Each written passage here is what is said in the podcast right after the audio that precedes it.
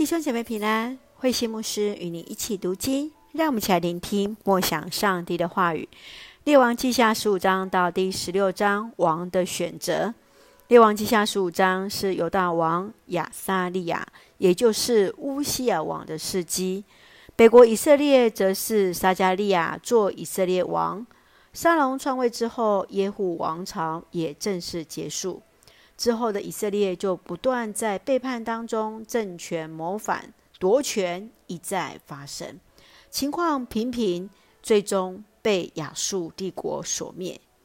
让我们来看第十六章，是南国犹大王的事迹，特别是在上帝眼中看为恶的亚阿斯王，他不仅仅依赖亚述拜偶像。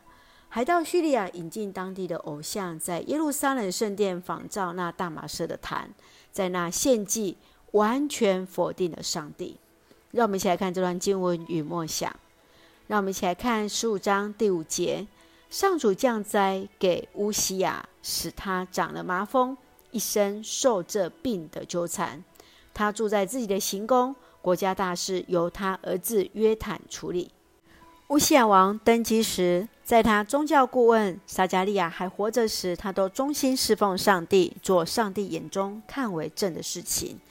但是当强盛后，就开始得罪上帝，自己到圣殿烧香，上帝使他长了大麻风，直到生命的最后。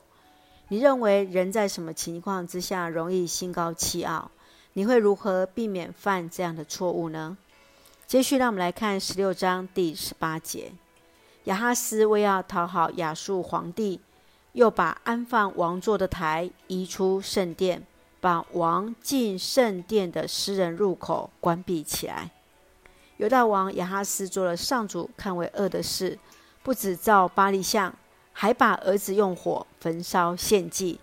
叙利亚王和以色列王攻打时，他没有寻求上主，反倒寻求亚述的协助。他不仅仅离开了上帝，更让犹大国走向灭亡的方向。你曾经面对什么样人生重大的选择？在当时所最害怕的是什么？让我们一起来用十五章第三节作为我们的金句。乌西亚王效法他父亲的榜样，做了上主认为对的事情。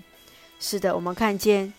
乌西雅王在早期是如何的敬畏上帝，做上帝眼中认为对的事。